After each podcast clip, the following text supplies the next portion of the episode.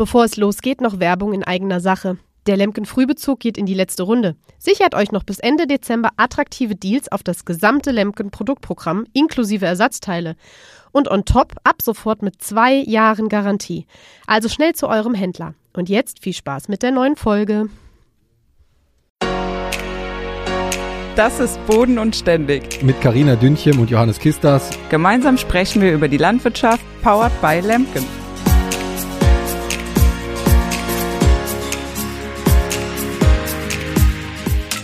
Herzlich willkommen zu einer neuen Folge unseres Podcasts. Ich freue mich, dass ihr alle wieder eingeschaltet habt mit meiner Wenigkeit Johannes Kisters. Und wir haben heute noch einen Gast, auf den ich mich sehr freue. Johannes. Ja, auch von meiner Seite herzlich willkommen zu einer neuen Folge. Ich kann mal kurz unseren, meinen Kollegen vorstellen, das ist also der Carlos Kunstmann. Der arbeitet bei uns bei Lemken im Export und äh, Carlos, am besten stellst du dich einfach kurz mal selber vor. Wie bist du zu Lemke gekommen und was hast du so gemacht? Ja, genau. Also zuerst vielen Dank für die Einladung. Ja, ich freue mich nochmal so mit euch zu sprechen und auch über unsere Arbeit bei Lemken, ja, wie ich ein, ein Exportmanager, also im Vertrieb Ausland in diesem Bereich und ja, ein bisschen für mich, also von, von meiner Seite, Carlos Kunzmann, mein Name, ich komme aus Chile, ja, ich bin schon seit äh, drei Jahren bei Lemken. Ich habe in Chile studiert und dann habe ich in Deutschland einen Doppelabschluss gemacht. Dann ich äh, bin, zurück nach Chile gegangen. Da habe ich für den Händler von Lemken gearbeitet für zwei Jahre und dann habe ich den Kontakt ja direkt mit Lemken gemacht und ich habe ein Trainee für zwei Jahre gemacht in Lemken und dann habe ich die Stelle von Exportmanager bekommen. Ja, ich bin zuständig für Südamerika, also Mexiko nach unten also viele Länder, und Italien, Spanien, Portugal und auch Griechenland. Ja, und äh, ich sag mal, was ist so äh, dein Bezug zur Landwirtschaft gewesen oder wie bist du quasi in die Landtechnik gekommen? Ja, also in Chile, ich weiß nicht, ob ihr kennt Chile, aber Chile ist ein langes Land, ja. Gibt es ähm, verschiedene natürlich Temperaturen und wo ich komme, das ist Süden von Chile, das ist ungefähr Vergleich wie New Zealand. Also wir haben viel Grünland und natürlich da alle Leute, oder viele, viele von meinen Freunden sind auch in der Landwirtschaft involviert, auch meine Familie, also meine Großeltern, die hatten einen Betrieb, der wurde auch verkauft, aber immer mit dem äh, Landwirtschaft involviert. Ja, zum Beispiel auch eine Mühle, ja, wo wir viel Getreide gekauft haben und dann natürlich habe ich den Kontakt immer mit dem Landwirtschaft gemacht. Vielleicht mal eine Frage, die jetzt ein bisschen vielleicht weg vom Thema ist oder beziehungsweise auch nicht so ganz weg vom Thema ist. Du sagst, äh, oder man stellt sich das ja so vor, gerade in Südamerika, da sind dann äh, ewig weite Felder mit äh, Rinderherden und äh, wir hatten ja in den letzten Folgen immer mal wieder, habe ich immer wieder so eine Frage gestellt, die anscheinend auch nach Rückmeldung vielleicht nicht ganz richtig gestellt war. Anscheinend grillt man keine Schnitzel, sondern man grillt Koteletts. Aber man hat ja immer so den, vielleicht auch, ist auch ein Vorurteil, dass äh, die Südamerikaner essen immer relativ viel Fleisch, besonders Steaks, Carlos. Oder ist es bei euch so, wenn ihr grillt, bist du dann eher so der Würstchen-Typ oder eher so der Kotelett-Steak-Typ? Ja, also ich, ich würde euch, wenn, wenn ihr nach Südamerika geht, richtig einladen, um ein richtiges Barbecue zu machen. Ja, also natürlich wir essen viel Fleisch. Ja, was ich dem ein bisschen den, den Gefühl habe hier in Deutschland, ja, ist, dass äh, die die Deutschen sagen immer, dass die äh, argentinische Fleisch oder den Steak besser, besser ist als von den anderen Ländern in Südamerika. Ich würde sagen, ja, kann, kann, kann passen natürlich, aber ich bin ein Chilener und da haben wir auch äh, gutes Fleisch. Ja, also wir können sehr gut Barbecue machen und im Vergleich mit Argentinien, ja, die Argentinier haben natürlich gutes Steak, aber wir auch. Und ich bin eine Person, die isst mehr Steak, aber auch ein, ein Würstchen, das ist auch okay. Schnitzel passt auch gut, aber Fleisch am liebsten. Und Aber, Carlos, was gibt's ja. dazu zu trinken? Wein oder Bier? Wein oder Bier ist eine gute Frage, Karina. Also ich unterschiede, also zum Beispiel nochmal in Schiede, ganz lang. Wir haben auch viele Küste, viel Meer auch und natürlich haben wir auch viel Produkte aus Meer, ja, Lachs oder ja, verschiedene Fisch. Und wenn ich da so etwas esse, dann trinke ich Weißwein, ja. Aber wenn Fleisch ist, ja, fange ich mit Bier an und dann rotes Wein gehört auch dazu. Habt ihr denn in äh, Chile auch so eine besondere, ich sag mal, Schnapskultur? Gibt's also, wie man in Mexiko den Tequila trinkt, äh, gibt's da bei euch auch sowas Besonderes? Jein, also in den letzten Jahren ja, vielleicht wird ihr ja nicht glauben, aber Jägermeister wird immer stärker in Chile. Ja, Und der, ja, ja, das ist, das ist so. Also wenn du, wenn du sagst in Chile oder du, du fragst alle junge Leute, die kennen alle Jägermeister. Ja, wie die Betonung von Jägermeister gesprochen wird, das ist etwas anders, aber Jägermeister wird in Chile fit getrunken. Wie, wie spricht man das aus in Chile? Ja, Jägerme Jägermeister oder Jager, ja, nicht die Jäger, ja, aber man trinkt das auch mit Cola. Mit Cola? Nicht, nicht als Schnaps, sondern mit Cola, wie, wie Whisk Cola. Aha. Ja, ich bin ehrlich gesagt nicht so ein Jägermeister-Fan. Deswegen, ich weiß Ja. wie das bei dir ist, Karina. Ach doch, ich kann den ganz gut trinken, so zwischendurch mal. Ja, also ein bisschen nach ein gutes Essen ist auch okay. Aber nur eiskalt. Der muss wirklich eiskalt sein. ja, genau. Richtig kalt. Ja, und du hast das schon angesprochen, Carlos. Chile ist ja ein sehr langes Land. Und wie sieht da so generell die Struktur in der Landwirtschaft aus? Sag ich mal, wie äh, sind da so die ja, Flächenverteilungen, die Größen der landwirtschaftlichen Betriebe? Kannst du da vielleicht nochmal ein paar Informationen uns zu geben?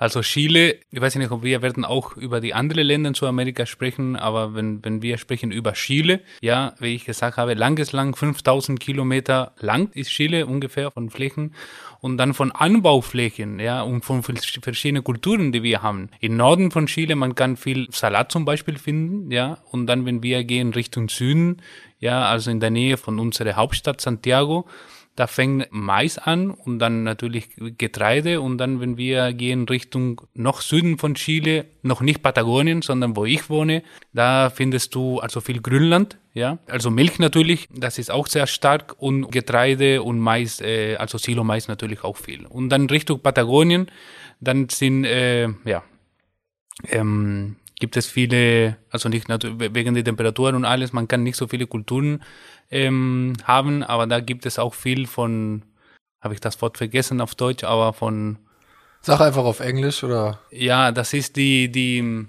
die, ja, also es ist nicht, äh, es ist nicht äh, Grünland, also nicht Kühe, sondern mehr, da, da werde ich das richtige Wort finden. Ich- sag Ja, ja, dir, du kannst später dir ja noch mal nachschieben. Genau, genau.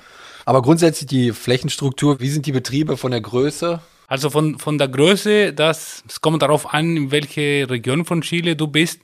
Aber du kannst finden, ja, Struktur von, also kleine Betriebe, sagen wir in Chile, 50 Hektar und dann große, große Betriebe, wo, wo die Kartoffelanbauregion in Chile ist, da kannst du auch große Betriebe von 200, 300 Hektar finden. Und dann in, in meiner Region in Chile, das sind ungefähr ja, Durchschnitt würde ich sagen 400 Hektar und dann in der Patagonien, das sind mehr als 1000, 1000 Hektar. Also 5000 Hektar ungefähr ist in der Patagonien ein Durchschnitt für einen, einen Betrieb. Also sind quasi die Betriebsstrukturen ja ähnlich, wenn man sich so mal Deutschland angucken würde. Von der Größe, wahrscheinlich die prozentualen Anteile der Betriebsgrößen sind wahrscheinlich anders verteilt, aber grundsätzlich ist ja die Verteilung wahrscheinlich dann ähnlich. Oder die Größenstruktur ist ähnlich, würde ich mal sagen. Ja, genau. Also wenn wir gucken Ostdeutschland, ich würde sagen, dass meine Region ist ungefähr so, von, von, von der Struktur. Ja, Und wenn du sagst, oder wenn du von Kartoffelbetrieben sprichst, das heißt, die Betriebe sind da auch mehr spezialisiert schon auf etwas? Oder ist es auch so, dass so viele gemischte Betriebe sind oder? Ja, das sind zum Beispiel, ja, ein Beispiel von einem Betrieb, der, der Landwirt, der hat ungefähr 500 Kartoffeln, ja, also 500 Hektar Kartoffel und dann nochmal 1000 Hektar von, von Getreide gemischt, ja, und sie natürlich, sie, sie mischen da die Fläche, ja, wo, wo, wo ein Jahr Kartoffel ist, dann sie wechseln das und insgesamt ist ein Betrieb von 1500 Hektar. weil eigentlich ist ja Südamerika auch das ursprüngliche Herkunftsland der Kartoffel. Oder ist ja eigentlich so. Oder die Kartoffel stammt ja ursprünglich aus Südamerika. Aber wenn man jetzt, so wie jetzt Carina zum Beispiel, die, ihr baut ja auf eurem Betrieb hauptsächlich Speisekartoffeln an, obwohl auch ein paar Industrie. Ja, ein bisschen paar, auch. Ja. Äh, dieses Jahr immer, wie es reinpasst, auch von der Fruchtfolge her mit der Größe und so. Dieses Jahr haben wir halt auch wieder ein bisschen für Chipskartoffeln gemacht, also Industrie teilweise auch, weil wir ja eben auch sonst alles direkt vermarkten und das macht man natürlich nicht mit 500 Hektar. Weil da wäre nämlich meine Frage jetzt, Carlos, 500 Hektar Kartoffeln ist ja eine ganze Menge. Wie wird denn die Kartoffel verarbeitet? Wird die verarbeitet oder ist das eine, wird die in Chile in der Regel als Speisekartoffel gekocht oder werden daraus Pommes gemacht oder Kartoffelpüree? Ich weiß nicht, wie in Chile grundsätzlich die Kartoffel am liebsten gegessen wird. Ja, also ich habe ähm, da viel Kontakt von den Betrieben natürlich, weil die Technologie, sie, sie müssen auch viel Technologie benutzen. Ja, wenn sie Vertrag zum Beispiel mit PepsiCo haben, ja, diese, das sind natürlich Industriebereich. Ja, aber wir, es gibt auch einen Markt von Kartoffeln, die, die wird geändert und dann wird nach die Hauptstadt Santiago geliefert. Und da werden in der Markt einfach so wie hier in den, in, in dem Markt am, Wo am Wochenende oder in kleine Städte, man kann Kartoffeln so einfach kaufen. So ist auch ein großer Markt in Chile von, in diesem Segment von Kartoffeln. Ja, es gibt Industrie, ja, von, von PepsiCo zum Beispiel oder Marco Polo, das ist auch ein, ein andere große äh, Unternehmen, die machen natürlich Chips oder den Bereich von Kartoffeln, die werden einfach so verhandelt. Ja. Aber grundsätzlich jetzt nochmal, damit ich das besser verstehen kann, wenn man jetzt so ein Essen machen würde, quasi in Chile mit der Familie, man würde Fleisch essen.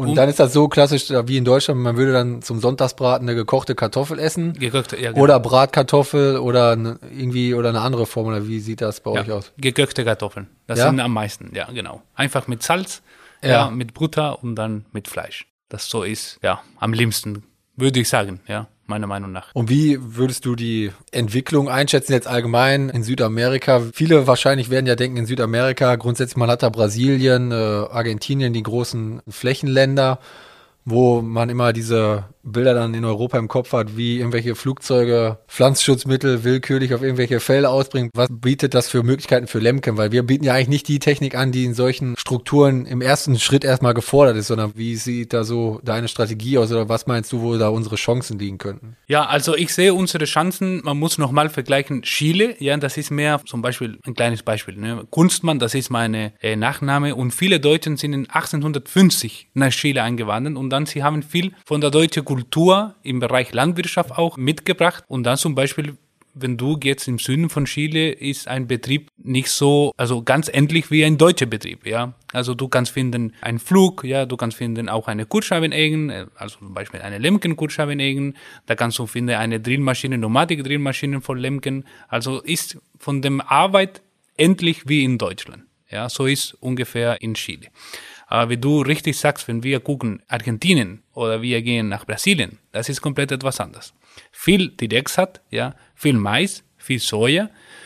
Und jetzt fangen wir auch unsere Produkte in den Markt zu verkaufen, vor allem jetzt in Argentinien. Und alle Leute fragen, aber, aber wie? Da, wenn wir eine Kurschabenegel verkaufen, wo, benutzt der Landwirt eine Kurschabenegel? Ja, es gibt jetzt viel Resistenz, ja, von, von, natürlich von zum Beispiel Glyphosat oder Roundup, ja, gibt es viel Resistenz und dann die Leute sagen, ich muss etwas anders probieren, ich muss etwas anders benutzen.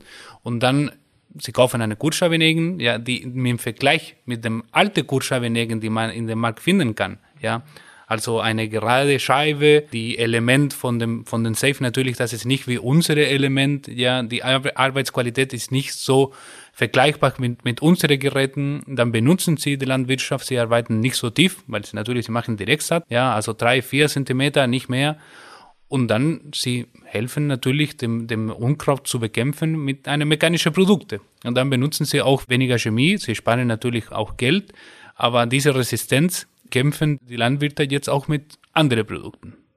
Also auch da ist quasi so eine Renaissance der mechanischen Unkrautbekämpfung dann Genau. zu erkennen. Ist da auch so der, was man ja auch häufig hört, so Technologie made in Germany, ist das auch in Südamerika so ein Begriff, der quasi für Qualität steht oder einfach für, für ein Produkt, was da jetzt ebenfalls am Markt ist oder hat man da schon so den Eindruck, dass, egal welcher Hersteller jetzt aus Deutschland das ist, ob es ein Traktorenhersteller ist oder Mitbewerber von uns, dass alle Produkte da erstmal für Qualität stehen oder ist das eher, würdest du sagen, schwierig da so ein, äh, sich da so zu etablieren?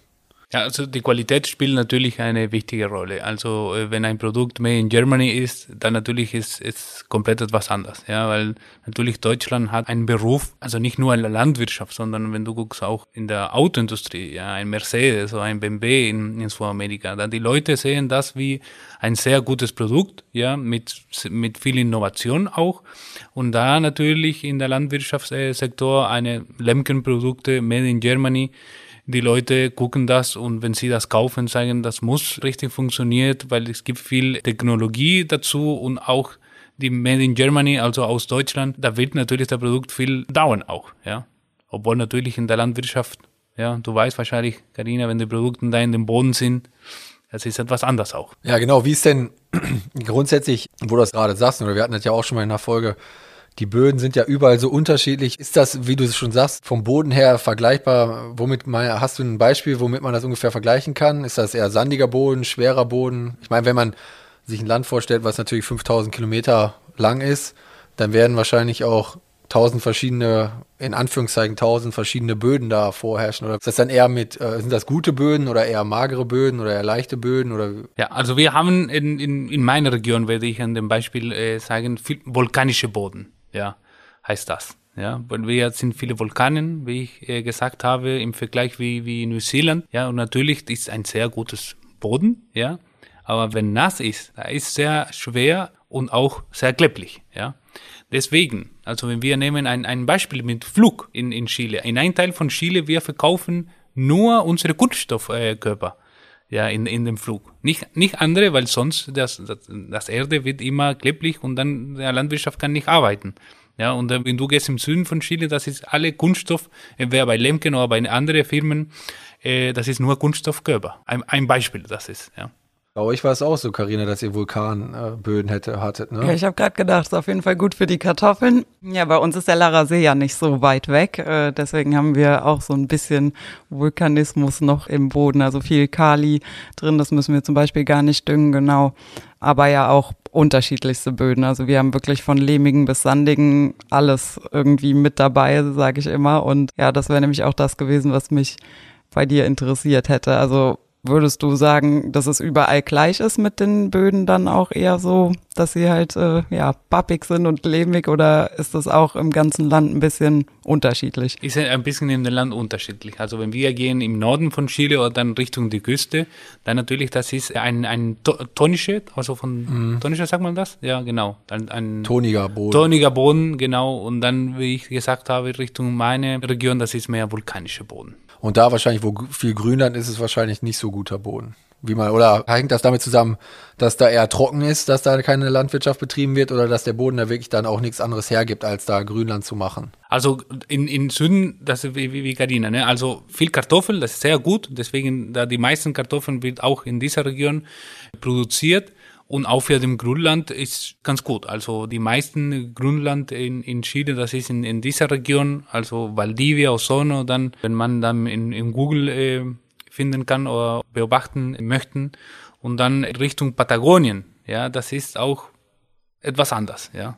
Und was ich vergessen habe zu sagen, das ist viel Schaffindustrie, ja. Ja. Ja. Das ist, was in Patagonien äh, die Leute haben. Weil das wäre nämlich auch noch eine Frage gewesen, die äh, vielleicht die Leute auch, unsere Zuhörer auch interessieren, die ja mit Tieren zu tun haben. Also wie ich ja schon gesagt oder wie wir als Vorurteil hatten, dass in Südamerika viele Rinder gehalten werden, aber auch Schafe. Und ist das dann von der, wenn man jetzt das mit so einem deutschen Kuhstall vergleicht, ist das dann zum Beispiel ähnlich, wenn es um die Milchviehproduktion geht? Oder gibt es überhaupt die klassische Milchviehhaltung, wo die Kühe dann äh, gemolken werden? Oder ist das eher so, die Mutterkuhhaltung, die auf der Weide das ganze Jahr überlebt. Ja, also da, da in Chile, wenn wir in, dem, in der Milchindustrie äh, gucken, natürlich, wir haben andere Temperaturen wie hier und dann die Kühe sind natürlich frei in dem Land, ja. Es kommt darauf an, was für ein Betrieb das ist, ob ein sehr großes Betrieb oder ein kleines Betrieb, wo er auch, oder wenn, wenn, wenn er sie, also der Landwirt, der kann sagen, okay, ich kann jetzt mit Robot arbeiten, ja, da wird auch alles mit, mit Robot ähm, ähm, gemacht oder sonst einfach auch mit Personal und wird auch so im Kühe mit, mit Personal äh, gemölkt. Also es gibt auch eine ganz normale oder in Anführungszeichen eine normale Viehhaltung, so wie jetzt in Deutschland auch, dass man auch dann Sauen hat und Mastschweine und Schafe, dann wie man das halt vielleicht kennt aus Neuseeland, dass die dann auf der Weide sind, dann werden die geschoren und dann gehen die wieder auf die Weide und richtig. So, so, kann man das vergleichen. Ja, so ist, so kann man vergleichen. Ich finde das immer wirklich interessant, so das zu hören bei Lemken oder generell nicht nur bei Lemken, wenn man sich mit Leuten aus anderen Ländern unterhält, wie das alles so da abläuft. Ich meine, ich war ja als Student auch mal in Rumänien oder so, oder gibt es da auch die Möglichkeit eventuell, wenn man jetzt Landwirtschaft zum Beispiel studiert oder eine Ausbildung gemacht hat, gibt es da die Möglichkeit über ein Visum dann auch mal ein paar Monate in Chile auf landwirtschaftlichen Betrieben zu arbeiten? Wenn du sagst, da sind viele Betriebsleiter oder Betriebe, die ursprünglich mal aus Europa kamen oder sogar aus Deutschland. Weißt du das zufällig, ob es da so Austauschprogramme gibt, wo man dann auch mal sagen könnte, man geht mal ein halbes Jahr nach Chile und arbeitet da auf einem Betrieb?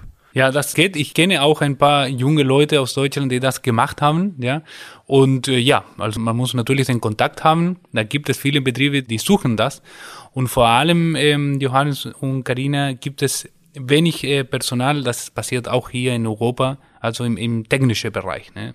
Gibt es weil natürlich, wenn wir so eine, eine Produkt verkaufen, eine Lemken-Produkt, ja, natürlich, wenn, wenn eine Drillmaschine ist, ja, oder wenn ein Azurit ist, Ja, dann natürlich, man muss auch viel Kontakt mit, mit uns, also direkt hier, mit unserem technischen Bereich haben, weil das ist viel Isobus, viel, man muss auch von der Technologie auch, das spielt auch eine wichtige Rolle. Und man muss auch den Kontakt haben und machen mit diesem Unternehmen, man muss auch die Sprache sprechen, ja. Das ist auch eine, eine Barriere. Und dann natürlich, die sind, wenn ein, ein kleiner Junge äh, will nach Südamerika gehen und nach Chile und in einem Betrieb arbeiten, dann natürlich, der hat auch den Vorteil, der kann dem Deutsch sprechen oder Englisch sprechen und der kann auch viel helfen, ja. Auch natürlich Schlepper fahren, das geht auch aber auch natürlich in diesem Segment, ja. Ja. Also das ist ein gutes Stichwort, wo du gerade sagst, Deutsch sprechen. Wieso sprichst du eigentlich so gut Deutsch, Carlos? Ja, das ist nochmal von meiner Geschichte, ja, die, die, die, die Deutschen in 1850, ja, das ist ein bisschen Geschichte, ja, wie, wie die, die, die Deutschen nach Chile eingewandert sind, also nicht nur an Chile, sondern auch andere, andere Länder. Und da die Deutschen haben in der Südregion von Chile viel gemacht. Ja, sie haben die deutsche Kultur mitgebracht. Sie haben natürlich Deutsch gesprochen. Sie haben deutsche Schule gegründet. Sie haben Freiwillige Feuerkompanie gegründet. Sie haben Apotheke gegründet und viele Sachen, die bis jetzt äh, noch sind. Ja. Dann mein Vater hat mit mir nicht direkt auf Deutsch gesprochen. Ich habe in einer deutschen Schule gelernt.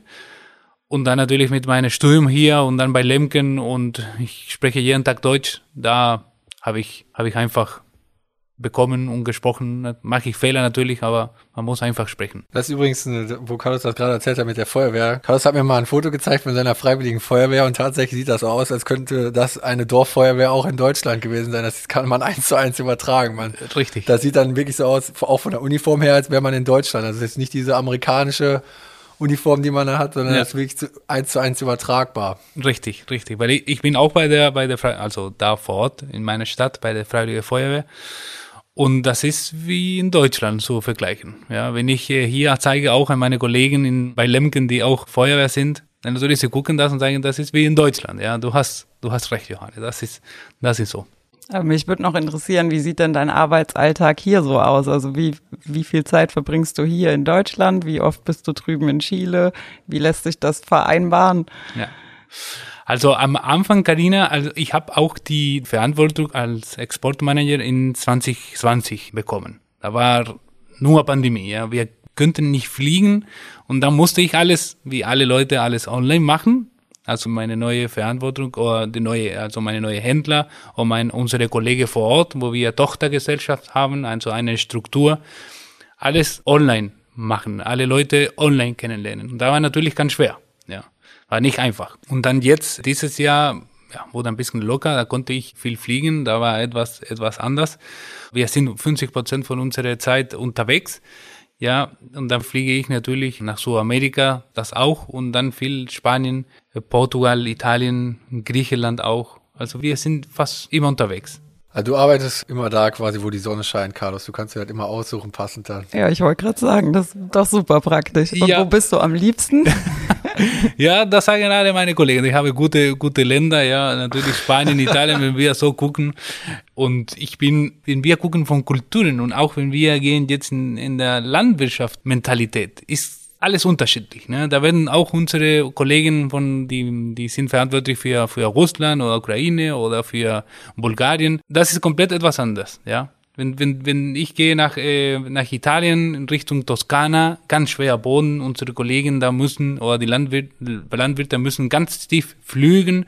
Dann natürlich, da haben wir auch einen Flug gemacht für dieses Segment, unsere Juwelzen, also ganz ein, ein, ein, ein schwerer Flug, ja, die ganz, ganz tief arbeiten.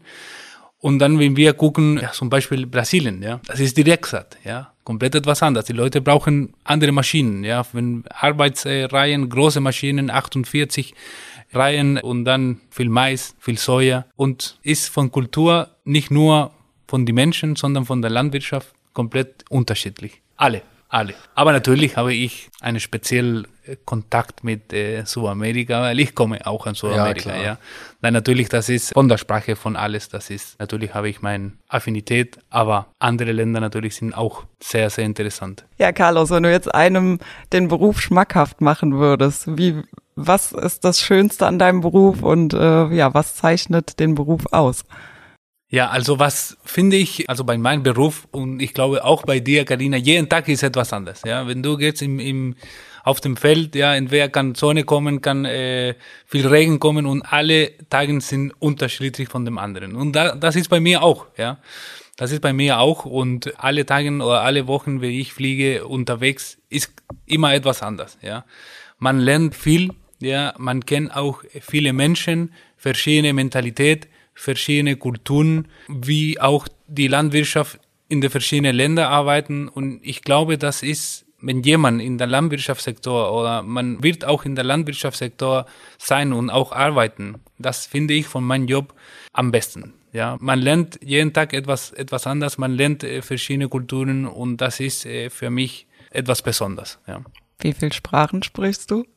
Ich spreche Spanisch natürlich, meine Muttersprache, ja, Deutsch, Englisch und ja, Portugiesisch kann man verstehen und kann man auch ein bisschen sprechen. Ja, das ist ein bisschen wie Deutsch und äh, Deutsch, ne? Mhm. Aus, aus der Niederlande. Niederländisch, ja. ja. Ja, genau. Wobei da kommt es ja auch drauf an, je nachdem, wo man aus Deutschland herkommt, versteht man die Niederländer wahrscheinlich besser oder schlechter. Ja, ja genau. Also ich würde sagen von hier am, am Niederrhein. Ne? Ja, genau. Also ich weiß nicht, Carina, kannst, könntest, meinst du, du könntest Holländisch verstehen?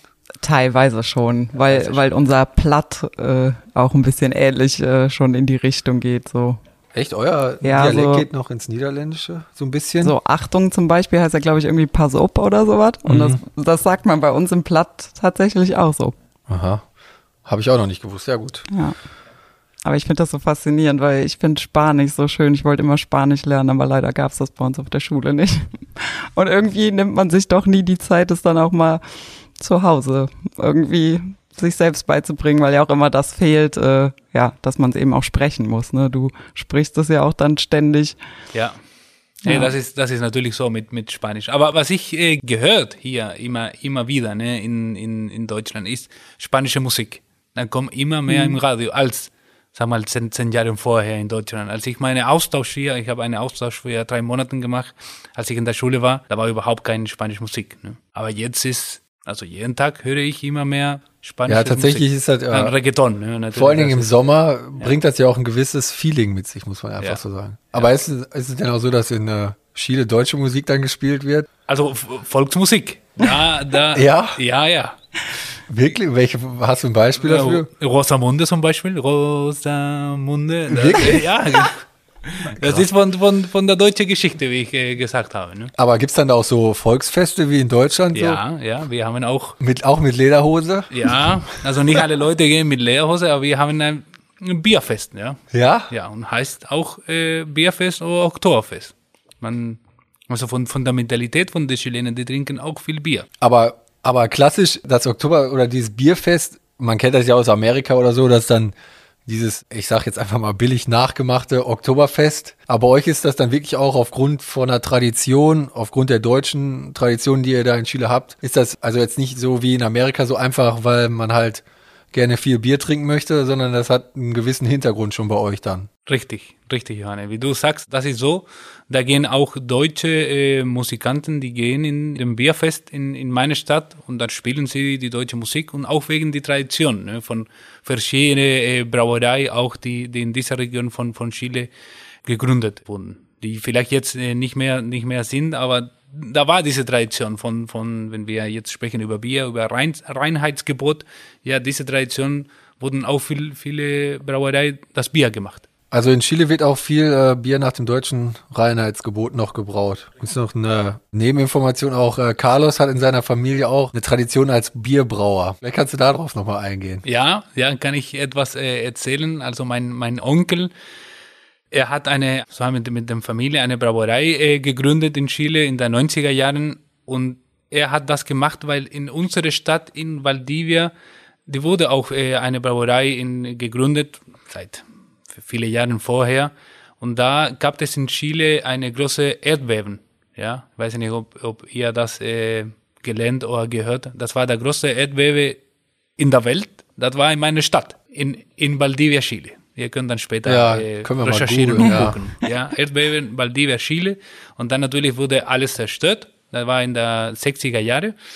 Ähm, und dann, äh, mein Onkel hat, hat gesagt, ich möchte diese Tradition nochmal in, in in der Stadt mitbringen, ja, in der 90er Jahre und er hat der Kunstmann Brauerei gegründet und mit viel Erfolg. Ja, wenn du jetzt fliegst nach Chile, wird ihr auch in jeder Bereich oder in jedem Restaurant wahrscheinlich ein Kunstmannbier trinken können. Also an dieser Stelle nochmal ein Tipp an die Zuhörer, wenn ihr mal in Chile seid, trinkt mal ein Kunstmannbier. Ein Kunstmannbier, genau. Ja, ja. Ja, ich finde das äh, wieder das, äh, echt interessant, dass da doch so eine starke deutsche Kultur ist, wo man ja eigentlich meint, Chile wäre von der Mentalität her auf jeden Fall auch ein Süd, ist ja auch ein südamerikanisches Land, aber auch von der Mentalität her ist wahrscheinlich eine gute Mischung aus der südamerikanischen und der deutschen Kultur. Genau, genau. Vor allem Johannes und Karina im Süden von Chile. Vor allem da. Also ein Beispiel, noch ein, ein kleines Beispiel. Unsere, also das Wort Kuchen. Buchen oder? Kuchen.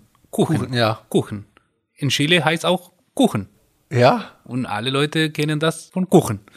Ja. Also du, du gehst in Chile, sagst, yo quiero, ich möchte, ja, auf Spanisch, einen Kuchen. Und Kuchen wirst du auch einen Kuchen bekommen. Und äh, wenn man dann sagt, in, vor allen Dingen in Südchile, ist es denn dann so, dass jetzt zum Beispiel in Nordchile vielleicht mehr Engländer sind oder andere Kulturen oder ist da nochmal so eine Differenz drin? Ja, also ganz im Süden von Chile, in der Patagonien, ja, wo, wo die Schaffindustrie ähm, Industrie ist, da gibt es viele Kroaten. Ja. Ja, viele Kroaten. Und dann im Norden von Chile, Richtung, sagen wir mal, 400 äh, Kilometer Norden von, von der Hauptstadt, da gibt es auch viele Italiener. Finde ich echt richtig interessant, muss ich sagen. Also, Ja. Oder Argentinien zum Beispiel, da ist auch viele, viele Italiener. Oder Uruguay. Da Ja. sind auch viele Italiener eingewandert. Und in Brasilien, man kann auch eine Stadt, die heißt Blumenau, ist auch eine, wie eine, Ja. deutsche, eine deutsche äh, Stadt. Ne? Ja, man denkt irgendwie immer, ist alles so weit weg, ne? Und ja. Ja. Also Ja. mir hast du äh, Chile auf jeden Fall schmackhaft geredet. Da würde ich gern tatsächlich jetzt auch mal hin, wo du das so erzählt hast. Ja. Okay, Nee, du musst muss- erstmal Wochen irgendwie mal dir ein paar Tage dann freischaufeln, damit du auch die Zeit hast, dahin zu fliegen. Aber da kann man vielleicht auch im Winter ganz gut Ja, hinfliegen. mu- ne? musst, genau, Ja, genau. Musst, du gucken, musst du gucken, Carina, weil genau, im Winter, also unsere Winter hier in Deutschland, das ist Sommer. Ja, perfekt. Also Ja. Also wir feiern Weihnachten mit 25 Grad. ne? Also wäre es etwas ja, wäre hier. Chile das optimale Urlaubsziel für alle mitteleuropäischen Landwirte eigentlich. Ja, ja, ja, ja Zumindest genau. wenn man die Wärme mag. Genau. Und auch, wie du gesagt hast, also für junge Leute, ja, die können natürlich äh, ein- einen Austausch machen äh, und dann, wenn hier Winter ist, die können da gehen und in Betriebe arbeiten. Das empfehle ich auf jeden Fall, weil man kennt nicht nur einen anderen Betrieb, ja, von Mentalität, sondern auch eine andere Kultur. Ja, und das ich, also das erzähle ich auch für, für mich, weil ich bin auch seit vier Jahren hier in Deutschland. Das ist, was am besten machen kann. Andere, andere Kultur lernen und andere Leute, andere Sprache, ist andere Barrieren, weil man, man ist auch gewohnt, in ein, sein Land zu sein und ja, alles, sag mal, alles einfach und alles funktioniert, aber wenn man in ein anderes Land geht, das ist komplett etwas anders und dann für die Berufserfahrung oder für die Lebenserfahrung, das ist top. glaube ich sofort, ja. Raus aus der Komfortzone, ab nach Chile. Ja, genau. Oh, Argentinien auch, ja. Brasilien kann man Kontakt machen. Ich glaube, das war ein gutes, gutes Schlusswort, Carlos. Du hast alle jungen Zuhörer jetzt nochmal dazu aufgefordert, möglichst viel ins Ausland zu gehen, besonders natürlich nach Chile und im Winter hier in Deutschland, weil dann haben andere Sommer. Da kann man vielleicht als Erntehelfer arbeiten oder so. Und ja, Carlos, da möchte ich mich von unserer Seite auf jeden Fall dafür bedanken, dass du uns deine Zeit geschenkt hast und uns so gute Einblicke in Chile gegeben hast in deinem Berufsalltag. Und ja, dann würde ich das Wort einfach nochmal an Carina übergeben. Und vielen Dank, Carlos. Vielen Dank, habe ich viel Spaß gehabt und ja, ich wünsche euch beiden alles Gute noch. Ja, danke, Carlos. Ich fand es auch super spannend, dir zuzuhören. Ich höre dir auch sehr gerne zu. Ich mag den Dialekt total gerne, wie du sprichst und ja, auch die Informationen, die du uns gebracht hast. Einfach nur super. Und ja, auch ich freue mich, heute meinen Horizont mal wieder erweitert zu haben, jemand Neues kennengelernt zu haben und hoffe, dass wir uns doch nochmal wiedersehen. Vielleicht in Chile. Ja, hoffe ich auch, Karina. Also du bist äh, wirklich eingeladen, ja, da können wir in Chile ein paar Betriebe besuchen, wie in Chile Landwirte arbeiten. Da wird wahrscheinlich auch, ja, sehr schön. Ja. sein. Dankeschön, Gut. Carlos. Dankeschön. Ciao. Danke. Ihr möchtet keine Folge mehr verpassen? Dann abonniert uns auf Spotify, Apple Podcasts und den Streamingdiensten, auf denen ihr uns hört. Und wir freuen uns natürlich über eure Bewertungen. Das ist jetzt nicht nur bei Apple Podcasts, sondern auch bei Spotify möglich. Für Feedback und Fragen sowie Anmerkungen, Anregungen und Bezugnahmen könnt ihr euch gerne bei uns melden, entweder über die Social Media Kanäle oder unter podcast.lemken.com. Wir freuen uns auf euch.